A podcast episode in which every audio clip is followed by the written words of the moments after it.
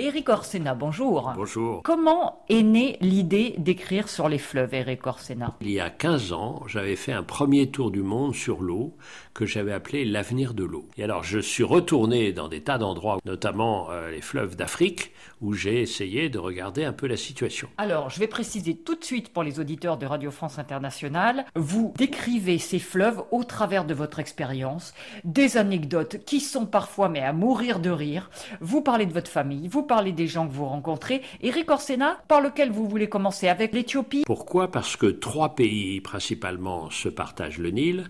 C'est l'Égypte qui a toujours eu le pouvoir et qui interdisait au deuxième pays, qui s'appelle l'Éthiopie, de prélever plus de 5 à 10% c'est ça, donc une confrontation sur ce fleuve Nil entre l'Égypte et l'Éthiopie. Hein Absolument. Or, il se trouve que l'Éthiopie a décidé de construire un barrage sur son territoire sans rien demander à personne pour récupérer une bonne partie du Nil, ce que ne supporte pas évidemment l'Égypte. Et on en est où en ce moment?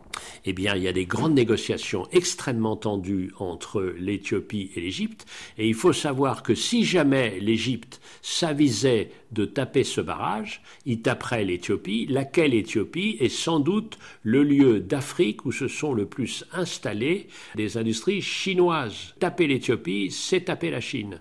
Donc vous voyez qu'on est en pleine géopolitique. Vous parlez, tous les fleuves africains, de cet empêchement par les confrontations justement politiques ou par le terrorisme, de faire de ces fleuves magnifiques, géantissimes en Afrique, un continent qui serait ouvert au transport de marchandises et de passagers. Vous travaillez dans une association? Oui, l'organisation de la mise en valeur de la vallée du Sénégal, OMVS. Il y a en même temps la Mauritanie, le Sénégal, la Guinée et le Mali. Ça a été un exemple de collaboration. La première mission, c'est fabriquer de l'hydroélectricité. Et le fleuve Sénégal, grâce à des barrages qui sont installés principalement au Mali, est très efficace.